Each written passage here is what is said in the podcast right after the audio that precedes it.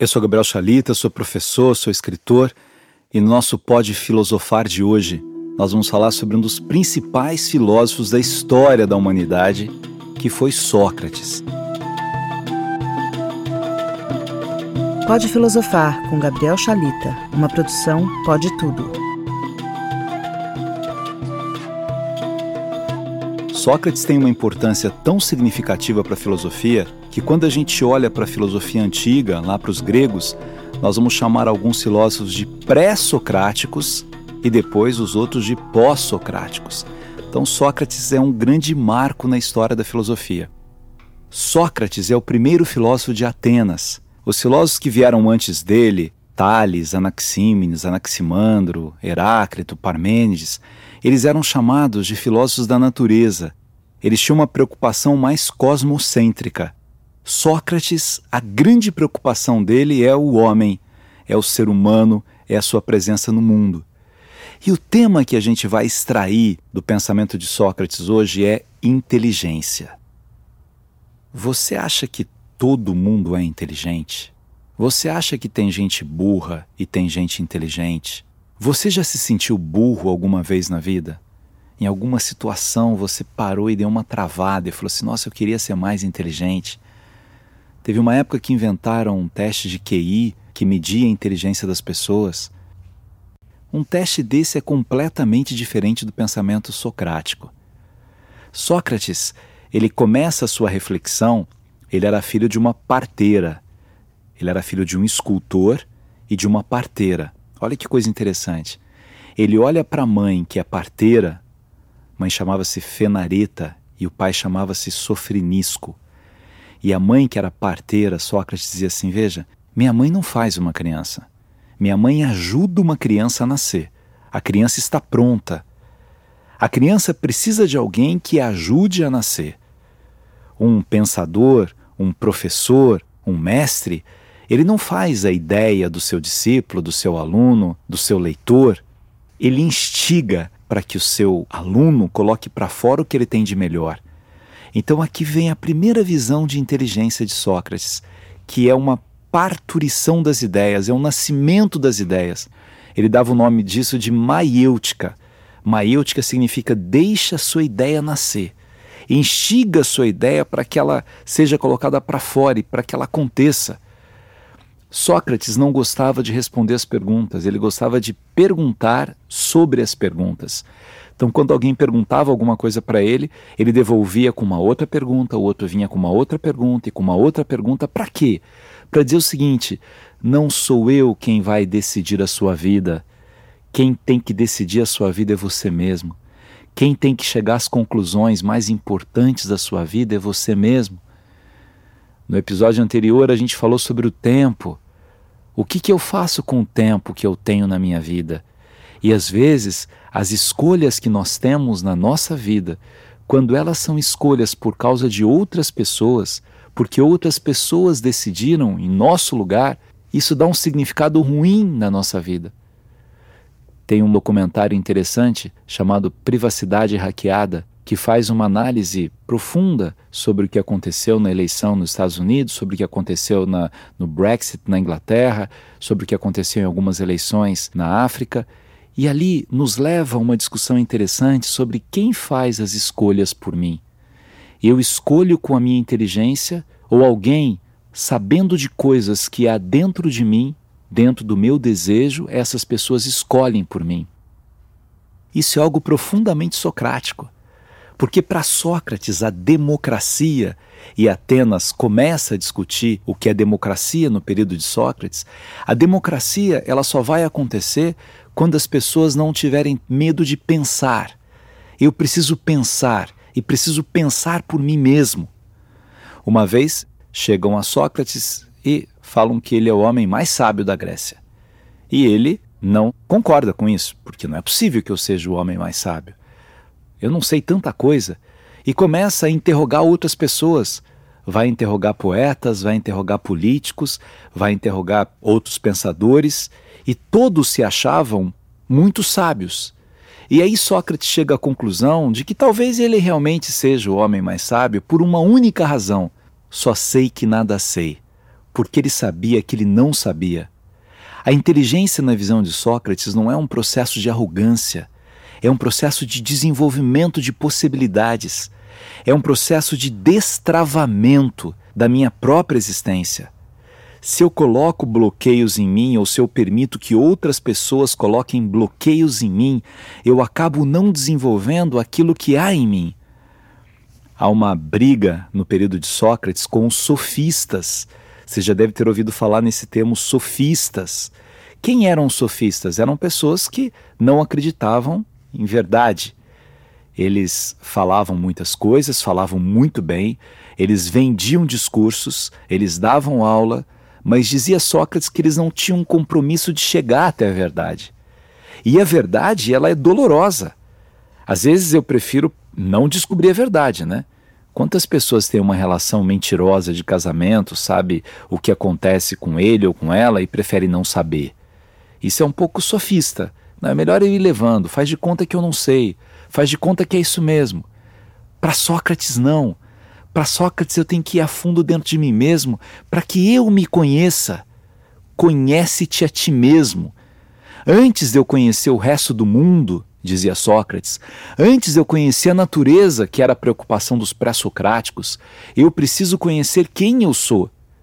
E aí eu pergunto para você: é fácil você conhecer você mesmo? É fácil a gente se conhecer? Não é fácil. Talvez o caminho mais longínquo que exista na dimensão da nossa existência seja o caminho do nosso coração à nossa mente. O nosso coração diz uma coisa, a nossa razão diz uma outra coisa. Como é que eu vou percorrendo isso? Quando eu estou apaixonado, eu faço coisas que eu não imaginava que eu pudesse fazer. Então eu não me conheço. Quando eu estou com raiva, eu faço coisas que talvez sem raiva eu não fizesse. Quando eu estou com medo, eu tenho reações que eu não teria se eu não tivesse com medo. Como é que eu me conheço? Como é que eu percebo as minhas limitações em cada tempo da minha existência? Esse é o caminho do nascimento, do nascimento de mim mesmo. Sabe o que Sócrates fazia? Ele tinha, além da maiêutica, tinha um outro método chamado ironia, em que ele ia ironizando as pessoas que achavam que sabiam tudo. Você deve conhecer muita gente que sabe tudo, não conhece? Tem gente que não tem dúvida. A pessoa sabe de qualquer assunto que você vai falar com ela, ela sabe de tudo. Ela já vai dizendo o que é. Sabe de medicina, de política, de futebol, de religião. Qualquer coisa ela tem a resposta. Para Sócrates, a beleza das relações está na dúvida, não na certeza. Para que eu possa saber mais, eu tenho que ter uma humildade de ouvir as outras pessoas, de ouvir mais, de ouvir novamente, sem pressa, de permitir que o outro me ajude a ser quem eu sou. Ele ficava nas ruas de Atenas caminhando com jovens. Isso chamava-se peripatética. Era um caminhar conversando e pensando, conversando e pensando. Isso incomodava as outras pessoas. Se você já leu alguma coisa da história de Sócrates, você sabe que Sócrates foi condenado à morte. Por que, que ele foi condenado à morte? Teve o julgamento de Sócrates em Atenas. Porque ele era considerado um provocador dos jovens. Ele provocava aqueles jovens. Ele não queria que os jovens obedecessem ao governo. E há muitos governos que querem que as pessoas obedeçam sem pensar, sem refletir, Quanto menos eu questionar o que o governo faz, mais fácil é para o governo se manter. E como ele perturbava o jovem para que o jovem questionasse, o governo de Atenas resolve julgar Sócrates. E vai um julgamento de Sócrates, é muito bonito. Se você tiver oportunidade, leia um livro fininho que chama Apologia de Sócrates, em que tem o julgamento dele. E naquele julgamento, os acusadores vão dizendo que ele não respeitava os deuses, que ele perturbava os jovens. E aí Sócrates se defende. E ao se defender, ele dizia que para ele a coisa mais importante que existia na vida era reconhecer que todas as pessoas eram inteligentes, que nenhuma pessoa era burra, que todo mundo tinha direito ao pensamento, que qualquer pessoa poderia colocar para fora o seu potencial, que a educação é isso, é fazer com que o meu potencial aconteça. Que o mundo não foi feito para que umas pessoas possam desenvolver as suas possibilidades e outras não possam, que eu tenho que dar oportunidade para todo mundo. Esse era o sonho de Sócrates, que viveu antes de Cristo e que sonhava que esse jovem tivesse um espaço. Mas ele é condenado e condenado à morte. É interessante que hoje já refizeram né, o julgamento de Sócrates várias vezes em Atenas e chegou-se à conclusão que nem queriam que ele fosse morto é, da condenação à execução deram muitos anos ou muito tempo né, para que ele ficasse é, é, livre, pudesse fugir, mas ele não foge, porque ele não queria negar suas ideias. E aí eu quero insistir com vocês nessa reflexão da inteligência. Eu sou professor, eu tenho o maior prazer em entrar numa sala de aula e às vezes eu vejo comentários de professores que, sem pensar muito, falam assim: nossa, tem a metade da sala desse ano tem gente muito inteligente, pelo menos a metade é inteligente. Eu falo, só a metade? Não são todos que são inteligentes? Não, tem uns que não têm muito dom de é, escrever, por exemplo. Tem, tem um menino que eu, que eu vi o texto dele, ele não tem dom de escrever. Escrita não é dom, é técnica. Tem gente que fala assim, poxa, eu queria tanto falar em público bem, eu sonho em falar em público, né? É, eu não tenho dom de falar em público. Falar em público não é dom, é técnica. Eu aprendo a falar. Aí você fala assim, mas por que, que tem gente que fala tão bem desde cedo? Porque ele teve estímulos diferentes de outra pessoa que não desenvolveu essa habilidade de falar bem. Mas essa que não desenvolveu também pode desenvolver essa habilidade. É uma questão de persistência. Aqui está a diferença de Sócrates para os sofistas. O sofista seria assim: Imagina que você vai fazer um discurso de formatura e você não sabe fazer o discurso. Se você procurasse um sofista, o sofista diria para você: Deixa que eu faça o discurso para você e você paga para mim. Se você procurasse Sócrates, Sócrates diria para você: Vamos sofrer juntos e vamos fazer esse discurso. Você vai aprender a fazer o discurso. Nós vamos sofrer juntos. Mas você vai ter tanto prazer no momento em que você perceber: Eu fiz esse discurso. Imagina um pai que faz a tarefa do seu filho. O correto é o pai ensinar o filho a fazer a tarefa. Fazer com que o filho perceba os seus erros e os seus acertos.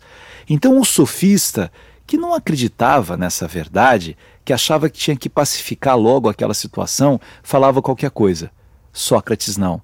Sócrates queria ajudar cada um a desenvolver o que ele tem de melhor. E aí eu falo aos professores a beleza da nossa profissão está exatamente nisso.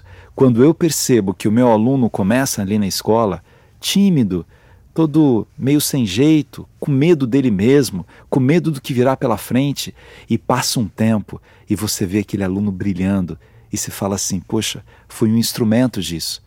Ou, estou dando exemplo de escola, mas profissionais mais velhos que contratam mais jovens e que ensinam esses jovens, aí você olha com orgulho para aquele jovem e fala assim: nossa, olha como ele se transformou. Porque para Sócrates, minha gente, nós nos transformamos o tempo todo. Vamos lembrar do que a gente falou já sobre Heráclito do Rio, tudo muda, tudo passa. Para Sócrates, tudo muda, e se eu souber compreender a mudança, tudo muda para melhor porque as experiências vão sendo acumuladas dentro de mim mesmo e eu vou vencendo alguns medos, vou vencendo outros medos, vou percebendo que eu posso, que eu posso, que eu posso, e às vezes eu vou parar de novo, vou ter medo de novo, e aí eu vou adiante e eu falo, eu consegui. Eu consegui chegar até onde eu queria chegar com todos os meus medos. Sócrates utiliza a inteligência para vencer os medos. Nós já falamos que a filosofia nasce do medo, o medo da morte faz com que se pense sobre a origem da vida, em Sócrates também aparece essa figura do medo. E é a inteligência que vai ajudar a vencer o medo. Alguns gregos ensinavam as coisas, né, ou explicavam as coisas por meio dos mitos. Então, se choveu, tem algum deus da chuva bravo. Se tem trovão, tem algum deus do trovão bravo. Sócrates chegava e falava assim: vamos pensar sobre isso. E vamos fazer com que a inteligência que cada um tem dentro de si mesmo, ao ser colocado para fora, essa inteligência me dê mais segurança. Porque em qualquer profissão que nós formos exercer, a gente vai ter medo. Se a gente for sair do Brasil e viajar para um outro país e falando mais ou menos a língua, a gente vai ter medo. Aí você vai falar assim: mas eu não consigo fazer isso sozinho, eu não consigo me virar com isso, eu não vou conseguir fazer isso. Quanto mais eu enfrentar isso com inteligência, mais eu vou conseguir. E aí, eu volto à pergunta que eu fiz para você. Você acha que tem gente inteligente e tem gente burra? Se você acha isso, com todo respeito, você está errado. Ninguém é burro. Ninguém. Às vezes os pais, sem perceberem, eles fazem comentários sobre os filhos e causam traumas aos filhos sem maldade, mas por palavras incorretas. Um pai às vezes fala para um filho, né? Poxa, olha o seu irmão, seu irmão não dá trabalho na escola, seu irmão é muito inteligente. Tudo bem que você não é inteligente igual a ele, mas alguma coisa você tem que saber. Eu estou traumatizando um filho, achando, por um conceito errado meu, que por ele ser mais tímido, mais fechado, mais trancado nele mesmo, ele não seja inteligente. Depois dessa teoria do QI, que media a inteligência das pessoas, foram criadas outras teorias. Uma delas chama-se Teoria das Inteligências Múltiplas. Essa teoria ajuda as pessoas a perceberem qual é o espaço mais significativo na sua vida para que ele sinta conforto com aquilo. Tem gente que gosta de trabalhar com música, tem gente que gosta de trabalhar com esporte, tem gente que gosta de trabalhar com pessoas, né? Falando o tempo todo, orientando o tempo todo. Tem gente que gosta de trabalhar com pesquisa, com ciência, tem uma inteligência mais sinestésica, uma mais linguística, uma mais espacial. Não que eu não desenvolva as outras inteligências, mas quando eu ganho segurança com uma inteligência, eu consigo desenvolver melhor as outras uma teoria que surgiu antes da teoria das inteligências múltiplas, chama-se inteligência emocional. Eu não vou conseguir desenvolver a inteligência cognitiva se eu não tiver uma inteligência emocional, porque são as emoções que trazem esses bloqueios para mim. Eu conheci muitos alunos na minha vida que chegavam para mim e falavam assim: professor, queria tanto ser inteligente, eu não sei o que acontece comigo, eu não consigo entender as coisas. Tem professor que fala muito rápido, eu vou copiando, e aí eu pulo um monte de coisa, eu vou ler, eu não entendo nada do que eu copio. Eu começo a ler, professor, e aí me dá dor de cabeça. O senhor fala que é muito importante a gente ler muito, né? E eu, eu vou lendo, e aí é, é, e me dá dor de cabeça. Então, assim, eu não nasci para leitura. Minha gente, tudo é empenho, é esforço. A leitura ela desenvolve um tipo de inteligência parecido com a inteligência que você está desenvolvendo agora. Nós vivemos num mundo muito visual, né? O celular faz com que você tenha imagens o tempo todo. O cinema é assim, a televisão é assim, agora o rádio, um podcast, um livro, uma contação de histórias, eu não tenho imagem. Então eu desenvolvo uma parte da minha inteligência chamada imagética, que é a inteligência da criatividade. Eu ouço uma coisa e fico imaginando aquilo que eu estou vendo. E o meu cérebro vai fazendo um exercício. Na época de Sócrates não se sabia isso, mas a neurociência ela afirma que o nosso cérebro precisa de exercícios. Por isso que os médicos hoje indicam uma série de atividades para prevenir doenças como Alzheimer, doenças como perda da memória, como esclerose, como é que usando a minha inteligência, a minha inteligência vai se exercitando em qualquer idade? Eu já tive alunos de 50 anos, de 60, de 70. Tive um aluno que defendeu o seu mestrado aos 84 anos de idade e que sofreu para isso, porque são tempos diferentes da vida. Mas em qualquer momento da minha vida, nessa peripatética socrática, eu posso encontrar dentro de mim a beleza da maiêutica, Lembra que é uma eútica? Parto das ideias está dentro de mim. Minha gente, a vida é um dom extraordinário e eu não posso entregar chaves da minha vida a ninguém.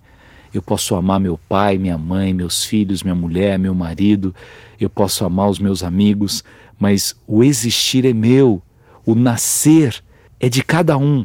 O nascer para a eterna novidade da vida é um nascer meu, o desenvolver a inteligência é um desenvolvimento meu. E é isso que Sócrates queria com aqueles jovens, quando ele andava e os fascinava. E tem gente que às vezes diz assim: não, tudo bem, Mas é meio chato essa história de ler demais, de estudar demais, não é? Você deixa de viver coisas lindas na vida. Olha, o legal da vida é a gente poder ter equilíbrio para tudo. E eu vou dizer uma coisa para vocês que a gente vai falar num outro podcast. O saber só é saber quando ele é saboroso. Saber e sabor são duas palavras da mesma origem. Quanto mais você desenvolver a inteligência, mais prazer você vai ter com você mesmo olhar para você e perceber que bom que essas coisas nasceram dentro de mim. E eu deixo você com a poesia de Almir Sater e Renato Teixeira, que no meio dessa linda canção traz um verso socrático. Só levo a certeza de que muito pouco eu sei ou nada sei. Tocando em frente. Ando devagar porque já tive pressa e levo esse sorriso porque já chorei demais. Hoje me sinto mais forte, mais feliz, quem sabe? Eu só levo a certeza de que muito pouco eu sei. Nada sei. Pode Filosofar, com Gabriel Chalita. Uma produção Pode Tudo, gravada no estúdio Bocaina 72. O sabor das massas e das maçãs.